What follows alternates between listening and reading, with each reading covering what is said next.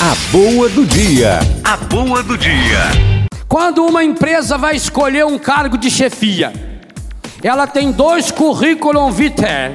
Bonito, né? Currículum vitae. Dois. De um está escrito assim: Fulano de Tal, seu nome. Doutor em informática. Pós-graduação em Howard. MBA em Boston.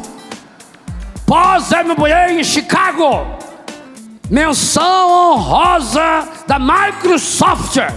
Mais ou menos, né? E o lado de cá está analfabeto de pai e mãe, nunca viu um computador na vida, e além disso tem comentários de que andou roubando uns computadores da turma dos vizinhos. Qual dos dois você escolheria para ser chefe na sua empresa de computação. Não minta. Quem? Quem o mundo escolhe? E por que Jesus escolheu Mateus? Sabe por quê?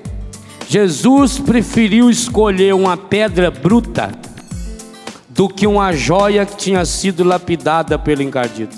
Jesus é espetacular. Sabe por quê? Porque se ele tivesse chamado o fariseu, doutor da lei, a única coisa que o doutor da lei ia fazer era subir num pedestal, colocar uma roupa maior ainda e dizer: Eu fui chamado. Mas o Mateus, Mateus não valia nada. Assim que ele foi chamado e seguiu Jesus, o que que ele fez? Isso eu acho espetacular. Por isso eu escrevi o meu livro Corações Curados. O que que o Mateus fez? Levou Jesus para jantar na casa dele.